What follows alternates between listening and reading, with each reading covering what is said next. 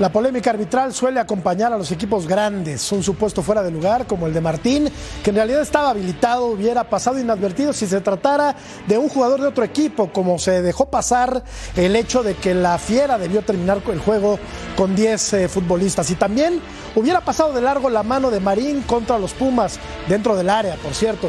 La liguilla tiene estos contrastes, momentos eh, de muy buen fútbol, arbitrajes regulares y malos, algunos buenos, sorpresas y confirmaciones. Por lo pronto, la moneda está en el aire y ninguna llave está definida, porque León llega con vida al Azteca, San Luis lleva una pírrica ventaja a Monterrey, Puebla no está muerto, ni mucho menos el equipo de los Pumas. Los partidos de ida de los cuartos de final fueron francamente buenos, dejaron el listón acá. Que no nos decepcionen los de la vuelta. Soy Jorge Murrieta y aquí comienza Punto Final. Bienvenidos. Bien, el América que, que buscamos construir es un América agresivo, contundente, dominante. Estamos muy encomendados a, a, a, trabajar muy bien las horas que nos separan del inicio del partido del sábado y, y con la convicción que, que nos caracteriza. Sabíamos de lo importante que sería salir de aquí con una ventaja, logramos. No estuvimos, eh, no sé si a la altura, pero no estuvimos el equipo que yo quiero y pretendo. Esa es la realidad. El del Toto el otro día en Seúl fue penal. Tenemos nosotros que hacer una autocrítica de lo que dejamos hacer futbolísticamente. El principal enfoque va a ser a recuperar a la gente y volver a cargar el domingo. Si Dios quiere, con el apoyo de nuestra gente, vamos a salir adelante y vamos a seguir avanzando si Dios quiere. El partido de vuelta seguramente será igual de difícil para nosotros.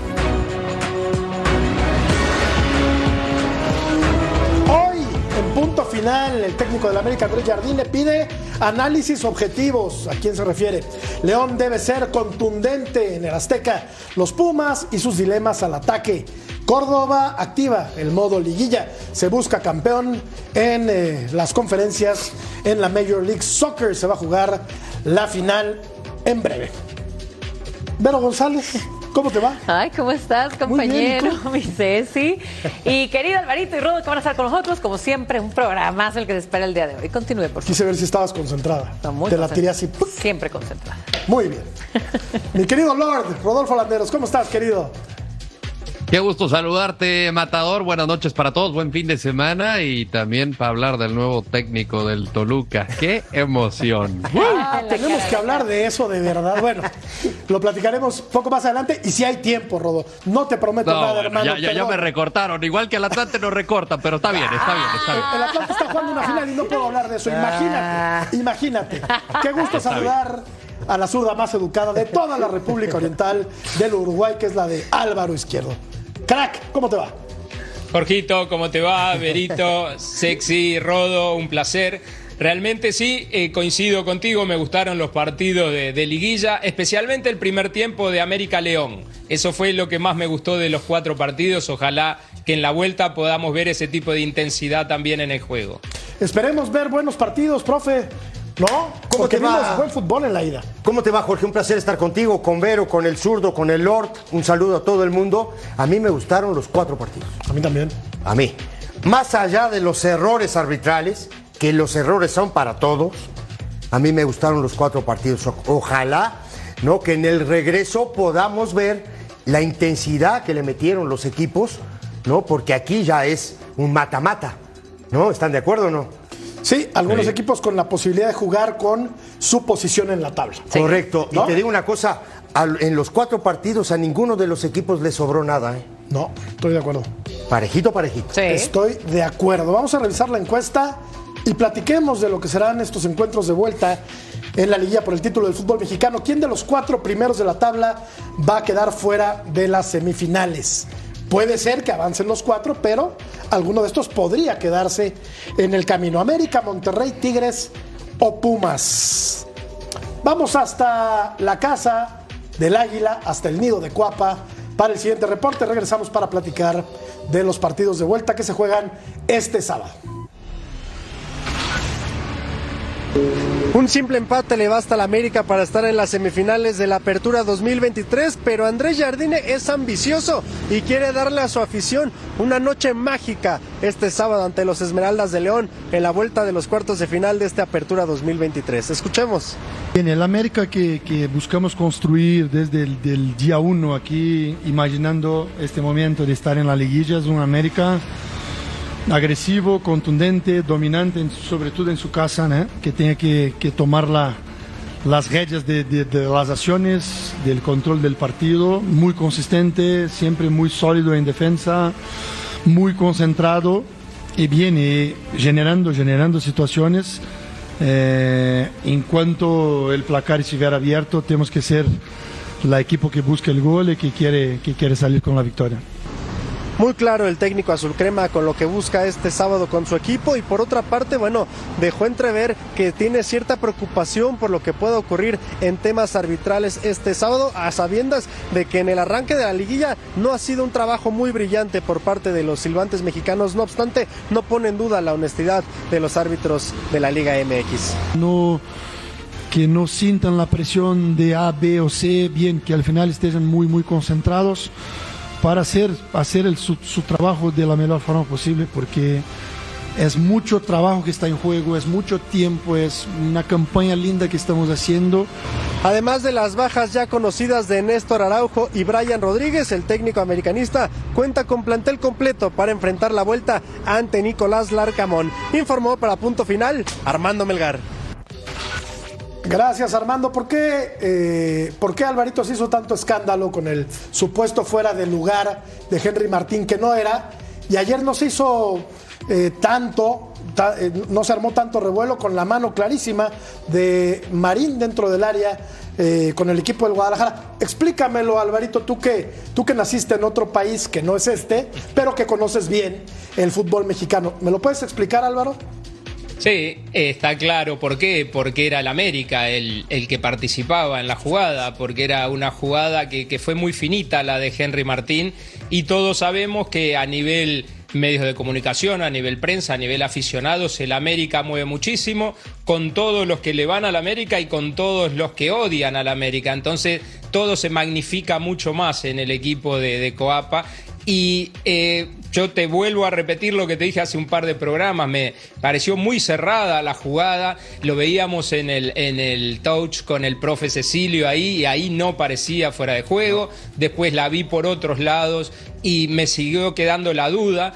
Este, lo que genera el América es lo que marca todo eso, Jorge, porque es el equipo a vencer y es el equipo que todos quieren, bueno, los aficionados del América por supuesto quieren que logre el campeonato que le ha sido esquivo en tantas eh, de las últimas situaciones, especialmente en los últimos torneos cuando venía como gran favorito, al igual que en este haciendo una gran campaña en el torneo regular.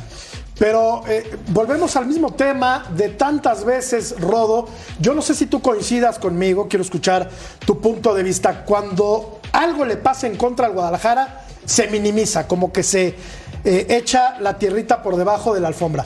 Pero cuando hay algún atisbo de duda tratándose del América, ahí estamos con los reflectores encima, eh, quisquillosos, puntillosos. ¿Tú qué viste, Rodo? Pues no tiene tantos enemigos el Guadalajara, ¿no? Quizá los americanistas y los rojinegros eh, y algunos que les caiga mal algunos jugadores o, quizás simplemente que haya tenido una, un mal resultado en el torneo ante las Chivas Rayadas del Guadalajara. América tiene 17 enemigos y no es que eh, podemos hablar de todos los, los que han jugado o militado en la Liga MX. A mí me parece que estuvo bien marcado el, el gol. Eh, al final no había eh, suficiente evidencia para comprobar la decisión o para revertir la decisión que al final nos entrega los vectores 24 horas después. Yo la vi, la vi muy justa. Yo dije, si no hay una evidencia que te compruebe que este, que está adelantado Henry Martín, no lo van a anular. Y me parece que hicieron lo adecuado. Ya con los vectores me quedó clarísimo de que no había fuera de juego. En cambio, en la situación de la mano de Marín, a mí me parece que con el reglamento no había penal, porque no hace más grande el cuerpo. Entonces yo creo que también estuvo bien el árbitro. Ahora bien, si nos ponemos a hablar de estas situaciones arbitrales, yo estoy de acuerdo en que se habló muchísimo de un fuera de lugar que no existió que de una posible expulsión que sí ameritaba, tanto para el Diente López que para Ángel Mena, Eso que eran sí. dos jugadores importantísimos en el aparato ofensivo de León, pero no hubo mayor alarde, porque al América le gustan tirarle tierra. Todo mundo quiere ver fracasar al América, no porque quedó número uno en la clasificación, es porque es el equipo más odiado, es porque es el América, como dice Álvaro. Si esa mano en vez de Marín Vero hubiera sido, no sé, se me ocurre, de Lichnowsky o de Cáceres, y no se marca, ¿qué estaríamos diciendo? Ahora, te voy a decir algo. En este partido del América, bien lo dijo en ese día que jugaron eh, este mercader. Dice, el arbitraje fue malo, pero al final parejo. Porque también como lo que dice El Rodo, América. el del América, claro. Sí, fue muy malo. Muy malo. Sí. Y este, como es que ahorita tú decías, Pero malo, que si le hubiera pasado al América, América. Sí, pero también a León, como dice Rodo, ¿por qué no le sacaron al diente? Estaba clarísima. Clarísima esa también. Entonces yo creo que al final tenían que acabar parejos y te estoy hablando de todos los partidos de ida, ¿eh? Por ahí también medio que a los que iban eh, debajo eh, en la tabla, que les tocó ser locales, ahí medio que yo creo que tenía que haber un poquito más de ventaja para ellos, de cierta manera. Yo quería probar sus conocimientos en arbitraje y sacar un 10. Alvarito, Rodo y Vero. A ti no te pregunto porque me estás viendo feo, no sé por qué. ¿Por qué tú estás viendo feo? Estás viendo feo. Pero mira los números de estos tres en- con el América contra el León. Henry Martín jugó 75 minutos, Quiñones 84 y Valdés 62. El América jugó, como platicábamos fuera del aire, Ceci 4-2-3-1. Así fue la disposición táctica de André Jardine. Yo no vi tan cómodo a eh, Quiñones jugando del lado izquierdo. Yo lo veo más cómodo acompañando al centro delantero. ¿Qué tiene que hacer? Tú que eres técnico, dímelo. este sábado Jardine. Bueno, antes, antes de ir a ese tema, te voy a decir, perjudicaron al América. Claro que lo perjudicaron. Al América lo perjudicaron. Y- y se dice y no Porque lo, del nada. diente, lo del diente López era expulsión. Sí. Clarita. ¿No? Y para mí esto no es fuera de lugar. No, es fuera de no lugar. Te, no, no te lo demuestra. Entonces yo creo que el arbitraje en ese partido perjudica al América. No, no estoy tanto de acuerdo con el tema de la mano de Marín, con, con, con el Lord. Te voy a decir por qué, Lord. Porque le cambian la trayectoria a la pelota. Hay veces que te lo cobran y hay veces que no. Está bien, no tenía el, eh, el brazo afuera del radio, no lo tenía. Pero de todos modos, la mano le pega y desvía la trayectoria de la pelota. Si aunque el nivel y balón, eso, claro, ni siquiera lo ve. Y eso porque él cierra los ojos. Increíble que un jugador de fútbol de primera división cierre los ojos para cabecear una pelota. Es imposible. Pero bueno, ese es otro tema. Para ti sí era penal. Para mí sí, claro. A- ayudaron Y- entonces y otro, Guadalajara. Pero claro. Ahora, ahora voy, ahora voy sobre, ahora voy sobre el tema del América. A ver, no me gustó lo de lo de Quiñones pegado a la banda. ¿Por qué? Porque tiene dos rivales. Tiene al que lo marca y tiene la raya. Y el tipo no está acostumbrado a jugar en esa zona. El tipo es libre. El tipo anda por todo el frente del ataque. ¿no? Y creo que ahí se equivoca Jardiné. Mi punto de vista. Ahora, ¿va a tener que sacrificar a alguien para que sea mucho más productivo eh, Quiñones? Sí, lo va a tener que sacrificar. No sé a quién, pero para mí él debería de jugar con tres volantes, ¿no? Que serían Jonathan, eh, Fidalgo y Sánchez, de media punta Valdés y arriba Quiñones con, con, con Henry Martín. Entonces no en necesita, Texas. necesita ganar, ¿eh? La del St. Louis que habías dicho, No. ¿te, acordás, ¿Te acordás de ese partido que no jugó, Sí. que, eh, que Lord no jugó ese día? Valdés jugó Leo Suárez de media Leo punta Suárez. y lo Fue de hizo los que muy mejor bien. jugó. Claro, lo hizo muy bien y fue eh, una performance muy buena del América, de las mejores que yo vi, no pensando en el arco rival, no porque tenías a Quiñones en su hábitat, no por detrás del 9, mo- moviéndose, pisando el área. Los otros días, y le decía yo ahora fuera de cuadro a, Jorge, el, el segundo gol del América eh, viene porque él se va hacia adentro. El de afuera se engancha hacia adentro y ahí ve no el, el espacio que hay detrás de los centrales y le mete la pelota a Henry Martín. Pero en la zona que él habita normalmente, no sobre un costado. No sé si están de acuerdo conmigo. Estoy de acuerdo, estoy de acuerdo, eh, porque Quiñones, así como lo vemos un poco asfixiado, orillado a la izquierda, Eh, también cuando jugó el lado derecho en Tigres fue porque también no funcionó muy bien. Él está acostumbrado a ser, libre, tal como le dice Ceci, sí de media punta. Ahora, nada más una duda. Yo justo quería tocar ese tema del América contra el San Luis, que me fascinó. Jugaron todos como se conocieran de toda la vida. Pero, ¿qué no fue esta la primer eh, experimento de Jardine cuando puso incluso a Henry Martín y a Quiñones de doble nueve? ¿No fue esta vez que los puso lado a lado? ¿Contra San Luis? Contra Sí. San Luis. Sí. Y también con Leo Suárez, como Sí. lo mencionas, que fue Pero titular, que, jugó como claro, nunca. Pero hay una cosa, hay una cosa, Vero, que es bien importante en el fútbol. Una, eh, marcar eh, eh, a Henry Martín para dos centrales es complicadísimo. ¿Por qué? Porque el tipo fija a los centrales. Está ahí, los empuja, va, los choca, orienta una presión. Y Quiñones no jugó ese ya pegado él, sino que se tiró tantito hacia atrás. ¿Me entendés? Y habitó toda esa zona. Sí, como y lo le es él. llegaron muchas pelotas, por cierto. Y me parece a mí que hizo una muy buena mancuerna con Leo Suárez, que ese día de verdad hizo un gran partido. ¿no? Partidazo. Lo, lo que sí yo coincido, eh, porque también lo platicábamos Vero, Ceci y un servidor fuera del aire, es eh, Álvaro lo que desgasta a Henry Martín a las defensas rivales, ¿no? Porque es un tipo muy fuerte que va, que choca, que no da una pelota por perdida, que sabe moverse dentro del área, que, que el tipo se sabe botar. Es uno de esos futbolistas súper incómodos que puede no estar de, de repente fino de cara a la portería y que hace en ocasiones labores sordas, pero que es fundamental en el esquema eh, táctico, en este caso de, de Jardine. Ahora, también queda visto, Álvaro, que pueden jugar los tres, que puede jugar Quiñones, que puede jugar Henry y que puede jugar Diego Valdés. ¿Coincides? Sí, coincido. Y qué bueno que me nombras a Henry Martín acá cuando estábamos hablando, o estaba hablando Ceci de, de Quiñones. Yo quería intervenir a hablar justamente de Henry. Eh, Quiñones, estamos totalmente de acuerdo que tiene magníficas condiciones. El tema que si lo tirás a la banda, eh, pierde lo mejor que tiene él, que es todo para picar, para buscar espacios, para los desmarques, para las rupturas. Se siente incómodo en la banda a pesar, a pesar de haber participado en los dos goles.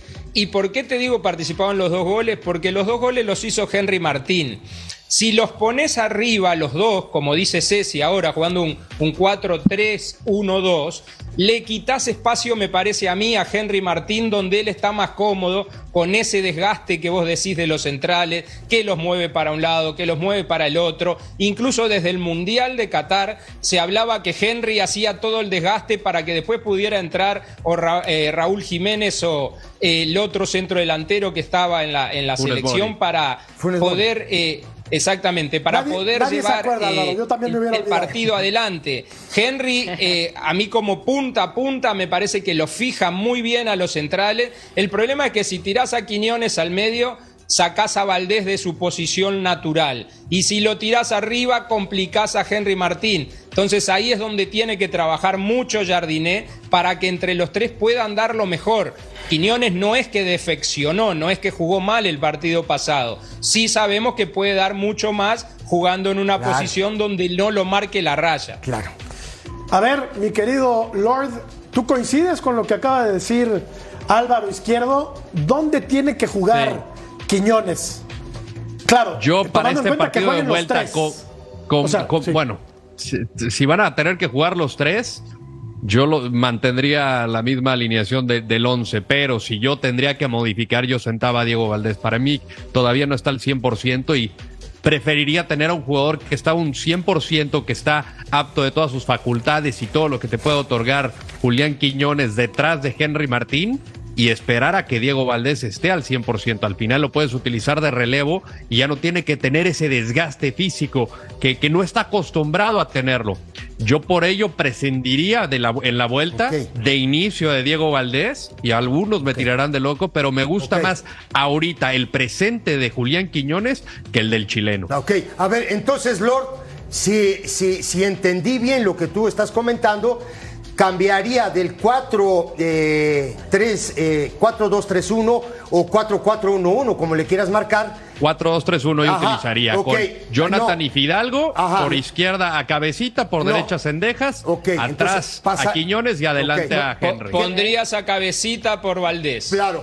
Por, por un costado, ahí tienes desequilibrio. Y, y ahí- se corre Quiñones Claro, al medio. Pero ahí tienes desequilibrio, tienes velocidad y el regreso Porque ojo que el regreso es importante y ahí es donde yo creo que puede América sufrir en el regreso del cabecita. Por ejemplo, hablo Entonces, una ¿pondrías opción. un volante de más Ajá. marca como Richard? Pasar- pa- ahora, a eso justamente iba yo, porque cuando tú juegas con tres volantes, entonces ahí piensas que los dos interiores son los que van a salir a tapar a los, a los laterales. ¿No? En este juego de, ¿no? De, de- de- de estrategia y todo este tipo de situaciones. Ahora, puedes jugar 4-2-4, ¿eh? Con dos pegados a la banda, con Quiñones También. y con Henry Martín adentro del área, con- por supuesto Quiñones moviéndose como lo sabe hacer y lo hace muy bien, no, pero pasarías de un 4 eh, 2-3-1 a 4-4-1-1. un 4-2-4, ¿no? Más o menos así jugaría. Ahora, estos son todas suposiciones, porque también hay que ver cómo León arma el equipo. Los otros días jugó... Regresa eh, Fidel Ambriz, por claro, ejemplo. por eso, eh, que en la mitad de la cancha es fundamental, debe ser de los mejores jugadores que tiene. Los otros días juega con cuatro defensores, bueno, con, con, con- con tres defensores, a veces te mete cuatro. Yo qué sé, no sé. Hay, hay- hay muchas cosas para analizar antes del partido, porque digo, en realidad, pues no le sobró nada a ninguno de los dos y el partido está en empate. Está Es en la el verdad. alambre. No, ahora el, el empate, por supuesto, no le da el pase al América. Claro, por La América juega con dos resultados. Pero el partido que le hizo León al América en el torneo, en la fase regular, Vero, no fue malo. De hecho, No. terminaron empatados a uno Gracias a en el Azteca. Bueno, el América jugó todo el torneo en el Azteca, ¿no? Es Pero bueno, ese, ese es otro tema. Oh, ahí ese está, es otro estás- tema. ese es ahí otro está, tema. ahí está. Es otro Ve, tema. ve Ah, por qué pues, me hace pero- enojar. Me hace enojar. ¿Por Por qué me hace enojar? Ceci está Pero no, pero el no dije ninguna Ceci mentira. renta el Azteca, Por- por eso me hace enojar. 75% Te voy a decir por qué me el enojar. América. porque en la editorial dijiste del tema de Chivas. Hablaste del tema de Chivas, del penal. Sí. ¿No? Y ahora estás diciendo que al América eh, jugó siempre de local en el Pues, torneo. Excepto uno, creo. Dije alguna mentira, No, ¿no? no. Jugó muchos partidos de local. Pero Por bueno, eso- no, a Pero ver, como es el América, entonces hay que darle con un caño. Por eso No Ceci está rentando el Azteca. No, lo, no, renta, yo no- yo- lo renta para éxito. Yo se los digo. Porque Ay, el América ganó ahí. Ah, por cierto, claro. eh, en caso de que San Luis, ya me estoy adelantando un poquito, en caso de que San Luis avance, me parece que jugaría San Luis en casa y el concierto de Luis Miguel sería al plan de San Luis. Se Yo jugué en posterga. ese estadio. Al plan- sí, no uh, había ni luz. uh. El plan de San Luis. Vamos no a se escuchar- veía de aquí a dos metros. Vamos a escuchar a Nicolás Larcamón, el técnico de la Fiera, al que no le ha ido bien en el Azteca. Vamos a escucharlo. periodo, o sea, pocos días para, para la preparación de la vuelta, pero eh, la verdad que la- el grupo estuvo muy, muy dispuesto a bueno, tener todo lo que había que hacer para, para llegar en las mejores condiciones. Ya emprendemos el viaje con, con todo lo que pretendíamos tener eh, resuelto, así que confío mucho en lo que somos capaces de hacer mañana. Es un ¿Qué dijo? Nicolás Larcamón. Eh, ¿Qué pasó, Vero? Larcamón, Así le va al Larcamón. argentino contra el América. Ocho en el Azteca, contra el América. Ocho juegos, no ha ganado, tres empatados, cinco perdidos, nueve goles a favor y 16 goles en contra, tomando en cuenta que muchos de esos se los comió en aquella liguilla infausta para el Puebla.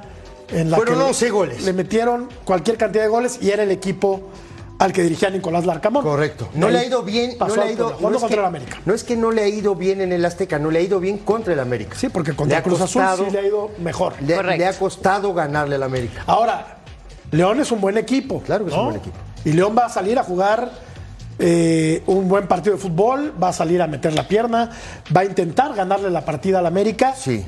Y yo no lo descarto. No, no, yo tampoco. Para ganar y para Los par- avanzar. Los partidos hay que jugarlos. No, y es que no tiene nada para perder, Jorge, Ah, claro ¿no? que no. Porque Claro. el, Claro. el gran favorito es el América. Entonces tiene que salir a jugar. Y comparto, aunque Cecilio te mire medio enojado, que después de 17 jornadas es la primera vez en el torneo que América va a estar en igualdad con los rivales. Un partido afuera y un partido en casa. Porque antes eran 6 en casa, uno afuera, 6 en casa, uno afuera y así. Pero tenés Ahora que entender recién- una cosa, Alvarito. Entender una cosa nada más. A que ver. nosotros le rentamos el estadio a los demás. No, no, no. Porque hacen Eso lo hablamos durante todo Hay el tiempo. que no pero- pueden jugar en su cancha, Qué ese qué. ¿Qué- ¿A dónde jugamos? Y vamos al mejor Claro. estadio del país. No, está muy bien, está muy bien, pero ojo, eh. Mena, cara, Viña y el diente López, en cualquier momento, cualquiera de los tres te puede dar un Ah, susto. por Entonces, supuesto. yo creo que el gran favorito es el América. Creo que el América ha hecho méritos más que suficientes para llegar a la final y lo sigue demostrando.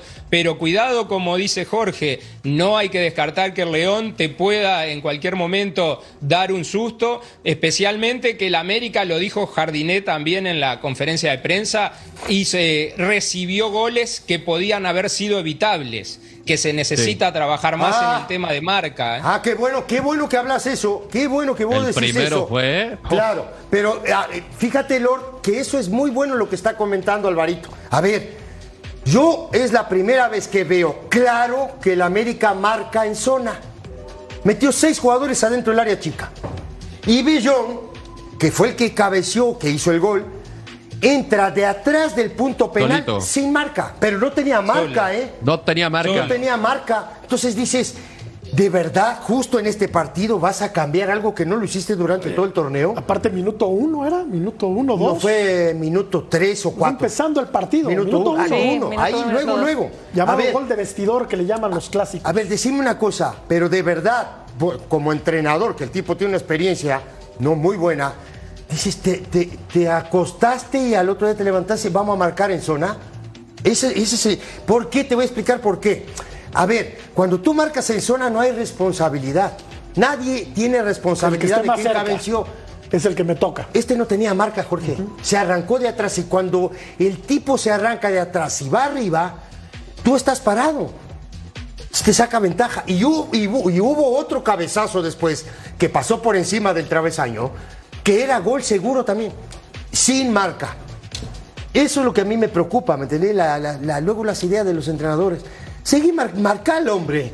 Bueno, ta- también, Dale responsabilidad a los jugadores. también pasa, Vero, que los equipos en ocasiones salen dormidos, ¿no? Más allá de marcar en zona o marcar al hombre, pues yo creo que el América salió dormido. Hemos O sea, hablado muchas veces de mentalidad, que si carácter, que si salir con garra o no, que si eh, confiado o no confiado. Lo único que yo veo aquí, un poco difícil para el Arcamón, yo también estoy de acuerdo que el América las tiene todas por ganar, es eso de que el Arcamón tiene pocos cambios que puedan hacer la diferencia. Sí. O sea, Sí. va a tener que hacer unos cambios estratégicos los mejores que ha podido hacer porque el América se lo lleva de encuentro. Cambio que haga el América es haz de cuenta haber jugado con su once inicial. Sí, sí, sí. sí. Y León la va a tener muy difícil en ese sentido. León ya no rinde al final en cuanto a, a cambios. Y otra cosa, bueno, a un lado de, de los números que tenga el Arcamón que no puede en el Azteca con, con el América, también, ¿cuántas tarjetas amarillas le sacaron al León en la ida? Fueron como cinco. Por ahí estuvo Mena, eh, Diente El López, Diente. eh, estuvo también Viñas, eh, José Rodríguez, Tecillo. Entonces también van a tener que jugar con otra mentalidad porque ahí sí tienen que tener mucho cuidado con esas tarjetas. Me da un dato la producción, Lord, antes de ir a la pausa, que es revelador. El América jugó A ver. 10 partidos de local y 7 de visitante. Uno de esos de visitante fue contra Cruz Azul. O sea, jugó 11 partidos en casa. Ah, entonces Administrativamente está. El, do- el doble. Administrativamente El doble. está. Claro. Bueno, entonces el próximo torneo va a jugar todos de visitante Claro, porque va a jugar claro. en el. en Algo, va- Azulgrana. algo inventarán, hombre. Algo No, inventarán. no, en la- Todos estarán de visitante el próximo torneo. Claro, pero a- ahora también el Cruz Azul, ¿dónde quiere que juegue el Cruz Azul? ¿En, Ciudad de los Deportes o qué? También, también en la Azulgrana. Deberían de jugar Sí, en el no. ¿Te acuerdas que estaba el sueño Ahí- azul? ahí en Jaso. O algo así, en Jaso, en el, en el 10 de diciembre. Lord. ¿Cómo no? Sí, ¿Te acuerdas? sí, sí. Ahora, ahora, no sé si coincida conmigo, y esto no lo pongo como pretexto, pero yo sí creo que estos equipos sí les afectó la inactividad. Fueron casi tres Claro semanas. sí. De no tener ritmo Claro. futbolístico. Estoy de acuerdo. Aquí Sobre me parece que la próxima ¿no? asamblea de dueños tienen que hacer cambios porque aquí los que mejor o los que mejor producti- productividad tuvieron en el torneo fueron Estoy los más acuerdo. afectados. Entonces tú quieres cuidar tu producto, acá tienes que empezar por los que quedaron mejor posicionados en la tabla. Y, Y esto no lo pongo como pretexto, esto lo pongo como un hecho. Y eso es volver a que califiquen ocho y se acabó. ¡Ocho y ya! Ya. Claro. Exacto. ¿Para qué Bueno, se inventan jaladas? El más flojito, no sé si coincidan, lo platicamos después de la pausa. El Monterrey, que pudo haber sido goleado. Puede ser. En San Luis. Vamos a la pausa y volvemos.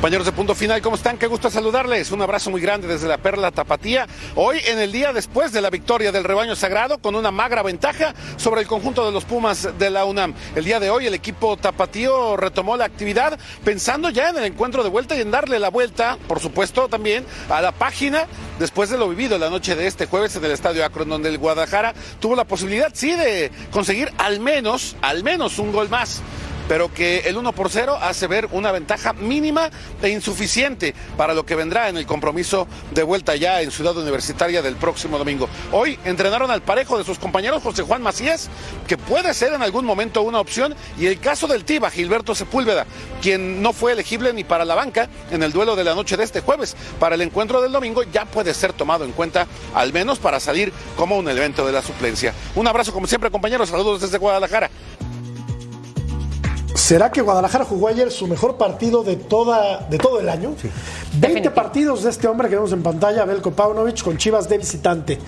Ganó 9, empató 6, perdió 5, 24 goles a favor y 22 en contra. Vero, ¿qué tiene que hacer Guadalajara para mantener su ventaja en la cancha de Universidad de México? Bueno, pues creo que repetir lo bueno que hizo Guadalajara, porque lo acabas de decir, por supuesto, que fue el mejor juego de Paunovic. Y si quieres atreverte a decir el año, yo diría que sí, del año entero.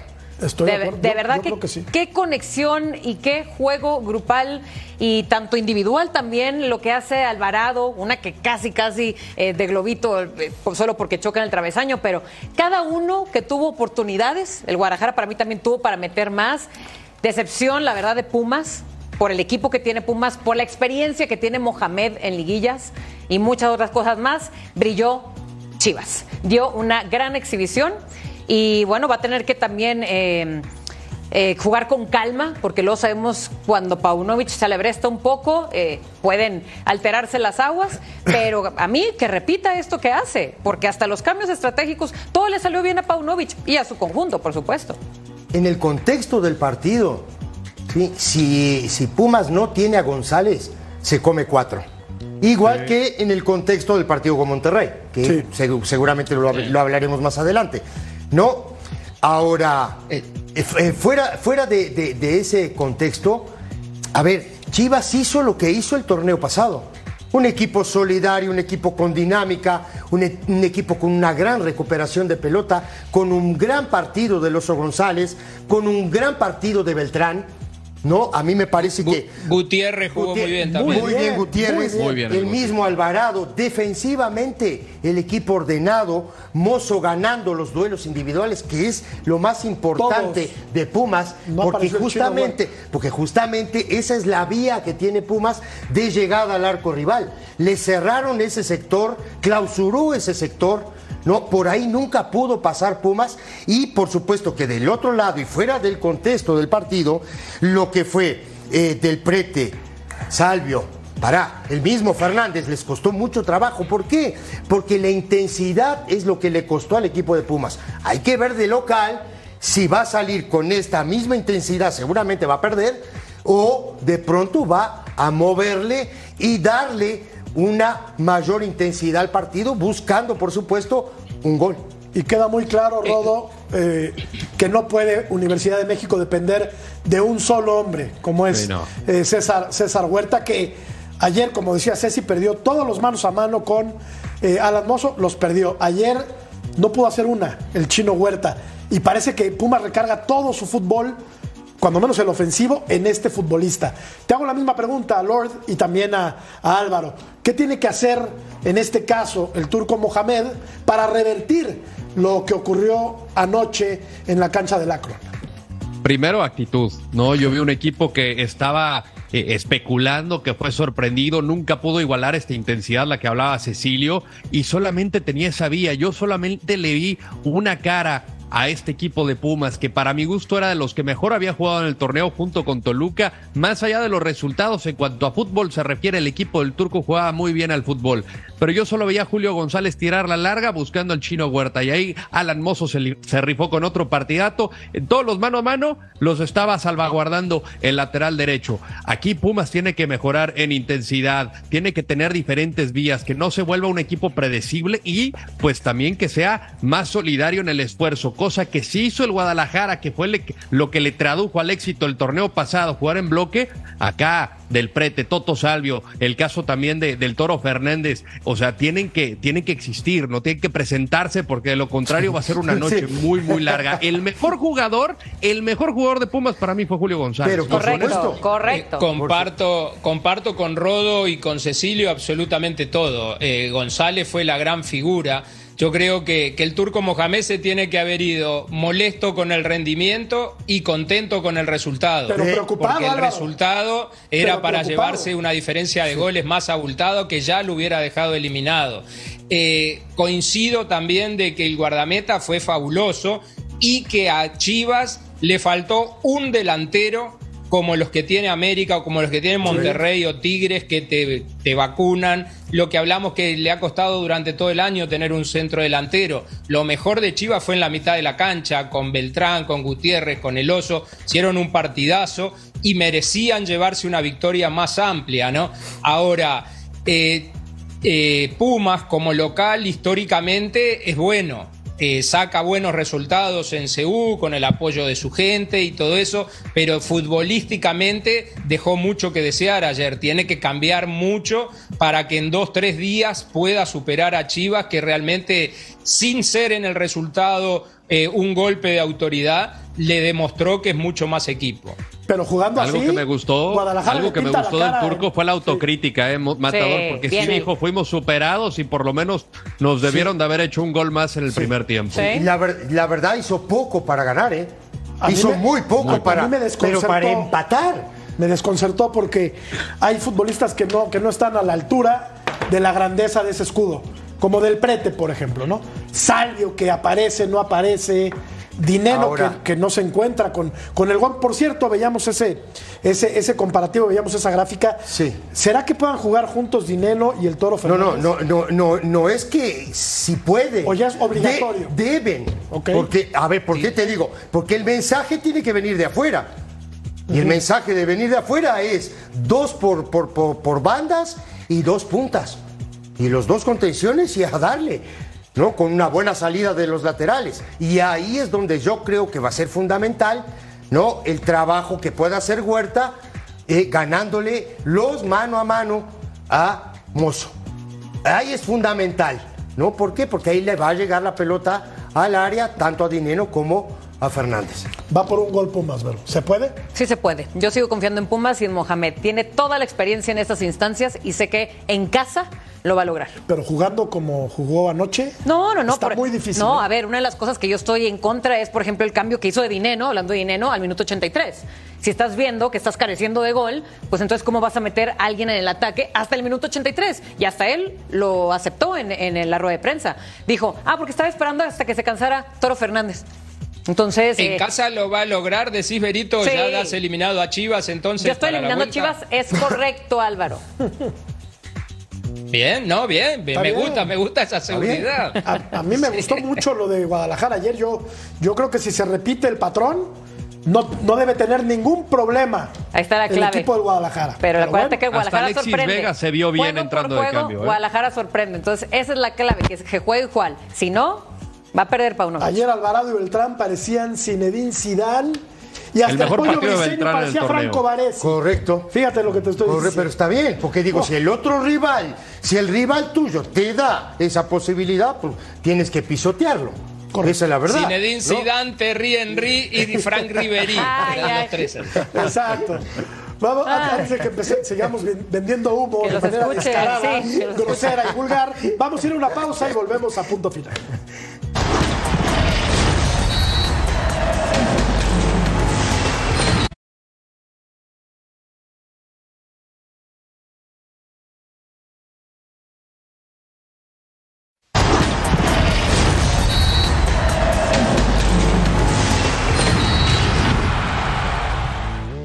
No, lo del juego de San Luis lo vimos todos. Estuvo muy lejos de lo que debe de ser nuestro equipo.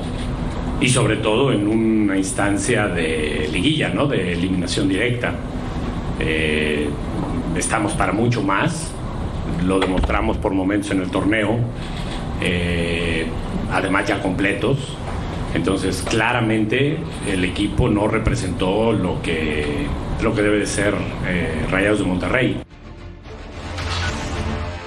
Que de toda forma ir a, a jugar allá va a ser complicado, pero estamos con, con mu- mucha confianza y, y vamos allá para ganar. El Tato Noriega es un hombre ecuánime y pensante que sabe perfectamente bien que este equipo quedó lejísimos de su mejor versión cuando en el papel era muy superior y amplio favorito para ganarle a San Luis que jugó un muy buen partido, pero sacó poca renta, ¿eh? Ojo. Magra performance del Monterrey. Pésima. Ahora, qué bueno es tener a un tipo como el Tato Noriega como director deportivo. ¿Por qué? Porque el tipo juega al fútbol, porque el tipo sabe. No porque el tipo es capaz de ir con el Tano Ortiz y de. Esto no es el equipo que nosotros Pero no se da necesitamos". coba, eso, o sea, No, no, pará. es un tipo que, que- es un hombre honesto. Claro. Es un tipo decente, es un tipo pero- que va derecho. A ver, claro, pero digo, el tipo lo acaba de decir, estamos lejísimos de lo que nosotros pretendemos. ¿Y qué pretende Monterrey con toda la inversión que hizo? Es pelear el campeonato. Pero jugando de la manera que jugó contra San Luis, no lo llega, pero, pero ni a la esquina. Esa es la verdad. Claro. ¿No? ¿Estás de acuerdo o no? Mira, se tenía que haber comido igual que Pumas cuatro goles. Es que, Vero, de milagro no llegó Monterrey con la eliminatoria sentenciada al partido que va a jugar en casa. Por supuesto, yo creo que por la plantilla que es la más cara del fútbol mexicano, fue una total decepción. Ahora, dice Ceci, qué padre tener a, a Tato Noriega como director deportivo, pero entonces no tan padre tener a un Tan Ortiz como director técnico. ¿Por qué? Porque ha tenido equipo de oro en sus manos, torneo tras torneo. Y lo han eliminado Toluca, las Chivas, y a ver quién sigue, porque esto ya entra en liguilla. Con ese equipo, señores, ya no pueden aceptar esos errores. Nadie en lo absoluto. Menciónenme uno de Rayados que haya hecho algo en la cancha en el partido de ida. Nadie. Bueno, me- me- Andrada. Ah, eh, una disculpa, correcto, solamente el portero. Bueno, pero no es solo el Tan Ortiz, no, los jugadores dejan mucho que deber. O sea, supuesto. entiendo que el entrenador es muy importante, pero los futbolistas de Monterrey, todos, todos los 11 que entraron ayer y los cambios están acostumbrados a jugar estos juegos. Y realmente dejaron mucho que desear ayer. Realmente no parecía ni el equipo más caro, ni el equipo que salió segundo lugar, que incluso creo que 15 puntos tuvo de diferencia con San Luis en, la, en el torneo regular. Ayer San Luis realmente le pegó un baile Pero- que lo sacó muy, pero muy barato. ¿será Rodo que hace la hombrada el equipo de, de Gustavo Leal? Podría ser, ¿no? El caballo negro, de acuerdo a lo que habíamos visto a lo largo del torneo, que estaba en los primeros puestos y decíamos qué tanto le va a aguantar. Juárez se desfundó, San Luis se mantuvo en la pelea y a mí me parece que iba a ser de los equ- equipos más incómodos. Sin embargo, no esperaba tanta disparidad de lo que vimos en el partido de ida. A mí me parece que también el Tan Ortiz lo dijo, esto no es el equipo que yo pretendo y creo que de alguna manera pues sí tiene que darle un jalón de orejas porque incluso de los pocos jugadores que más o menos se veían destellos de esos de, de- brillantez, el Tecatito termina lastimándose también del tobillo, este tobillo que lo ha, lo ha mermado de tantas canchas y de tantos equipos. Eh, pero me parece que si le, le- le vuelve a sacar un susto, pues vamos a ver el Monterrey que hemos visto en, en liguillas, ¿no? Porque tenemos unas expectativas muy altas en cuanto a inversión, en cuanto a plantel, en cuanto a infraestructura y termina y termina decepcionando con Bucetich, eh, lo hemos visto Javier eh, Aguirre. en diferentes etapas con Javier Aguirre, quizá la única que creo que jugó una gran liguilla fue con el turco Mohamed que lo tomó de bombero tras la salida de Diego Alonso y entrando de octavo pudo campeón. competir con el América en la final y se llevó el título. Salió Esa fue la mejor liguilla que le recuerdo justamente al Monterrey en los últimos años, porque todas han decepcionado sin importar que terminan con los máximos puntos y demás. O sea, este es el Monterrey que hemos visto últimamente en liguillas. Pausa, volvemos a punto final.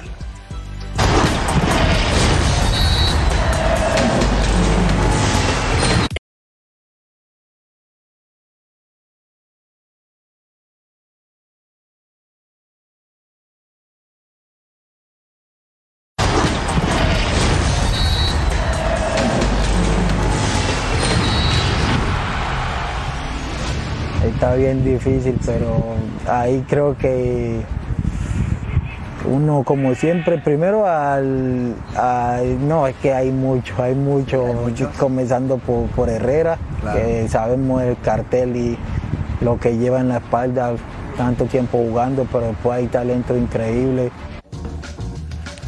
Alvarito, el AFC contra Houston Dynamo. ¿Quién gana y por qué? Bueno, acá se va a encontrar, a mi gusto, los dos equipos que jugaron mejor al fútbol en el torneo desde el punto de vista técnico. Técnico. Porque del otro lado son los dos más intensos, los dos más físicos, los del este. El AFC en casa es un equipo eh, casi imbatible. Realmente se va a encontrar con Houston que tiene muy buen medio campo, con Herrera, con Carrasquilla, con Arthur, un brasileño que juegan muy bien, pero no creo que les pueda alcanzar contra el LAFC en el estadio porque si Buanga sale encendido no hay manera de pararlo. Bueno, entonces, eh, favorito el equipo de LAFC para ti. Para mí, Houston. y yo LAFC. LAFC. Rodo. Yo me voy con LAFC también. Pues tú y yo Houston y Alvarito. LAFC. Muy bien. Tú y yo nos vamos a echar un whisky. Tranquilo. Vamos. Bueno. Pero inviten. No, no estás. Y Vero nunca quiere ir. Vamos a la pausa. Volvemos.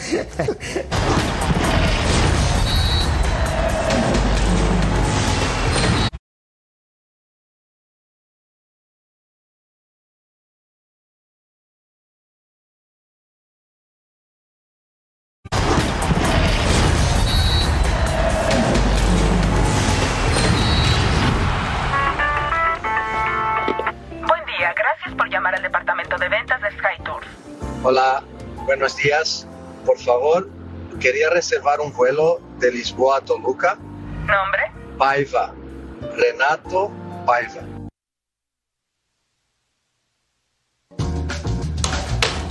Rodo, ¿por qué? ¿Por qué? Porque es una buena pregunta para la directiva, ¿no? O sea, después de lo que tenía con Nacho Ambriz, eh, van a ir por un técnico que quedó en el campeonato baiano, justamente con el Valle en Brasil, le fue bien con Independiente del Valle, pero en el Inter con el León, en su primera experiencia en la Liga MX, no le fue bien al portugués. Yo tengo mis dudas, hay que darle el beneficio de la duda como a todo entrenador, pero eh, con base a lo que viene León, creo que va a ser una temporada muy larga para los Escarlatas. Parece que sí. Vamos a la pausa, volvemos.